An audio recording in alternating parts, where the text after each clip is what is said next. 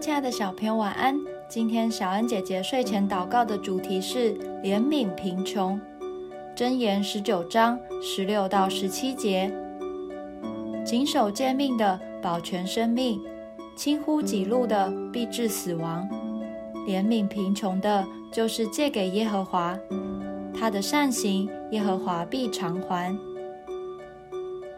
当将钱借给别人时，我们会期望，当他有能力时能够还钱。如果觉得他可能还不起，就会考虑是否真的要借给他。而神要我们怜悯贫穷人，以财物和行动帮助他们。但如果他们无法偿还呢？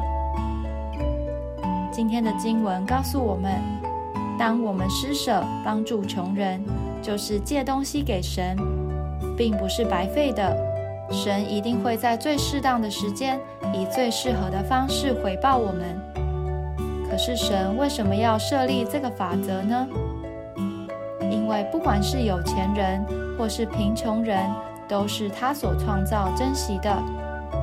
当人有贫穷或困苦，神的心也会感到难过。而我们帮助穷人，就是尊重神的表现。也是神所喜悦的，也看出我们是属他的儿女，有他的样式哦。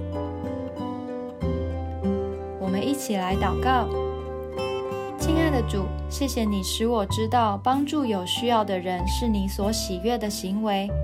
求主赐我更多的爱心，能够行善助人。